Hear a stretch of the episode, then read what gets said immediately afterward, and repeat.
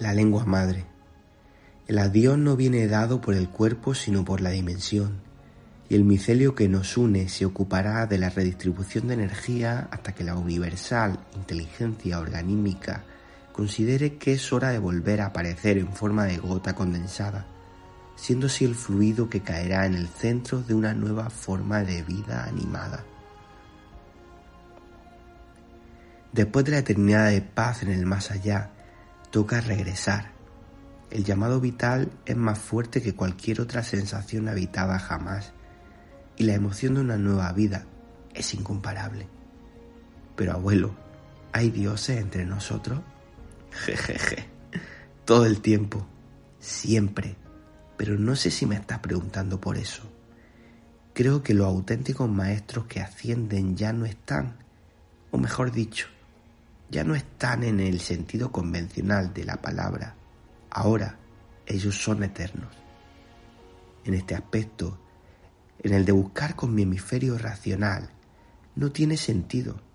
Me pasaré la vida entera tratando de descifrar el lenguaje de las mariposas y la frustración ante la no consecución será cada vez mayor al respecto.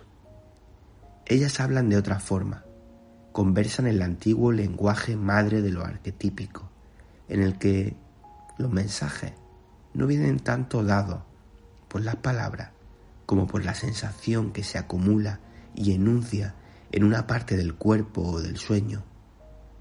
La central mecanismo innato de conexión con aquello que no entra en la razón y que aún hoy es la lengua que pocos hablan porque demasiados han olvidado me hace pensar, abuelo. Maestro, estoy captando parte de esto.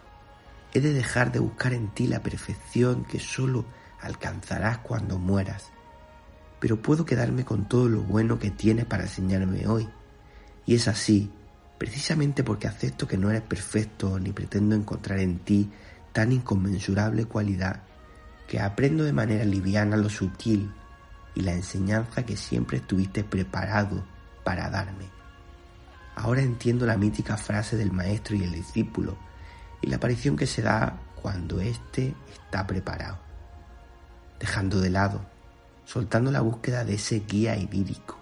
Y gracias a que no está, puedo voltear la mirada hacia mí y empezar a confiar a pesar de la incertidumbre que genera el caminar y más aún el avanzar. ¿A qué le tienes miedo?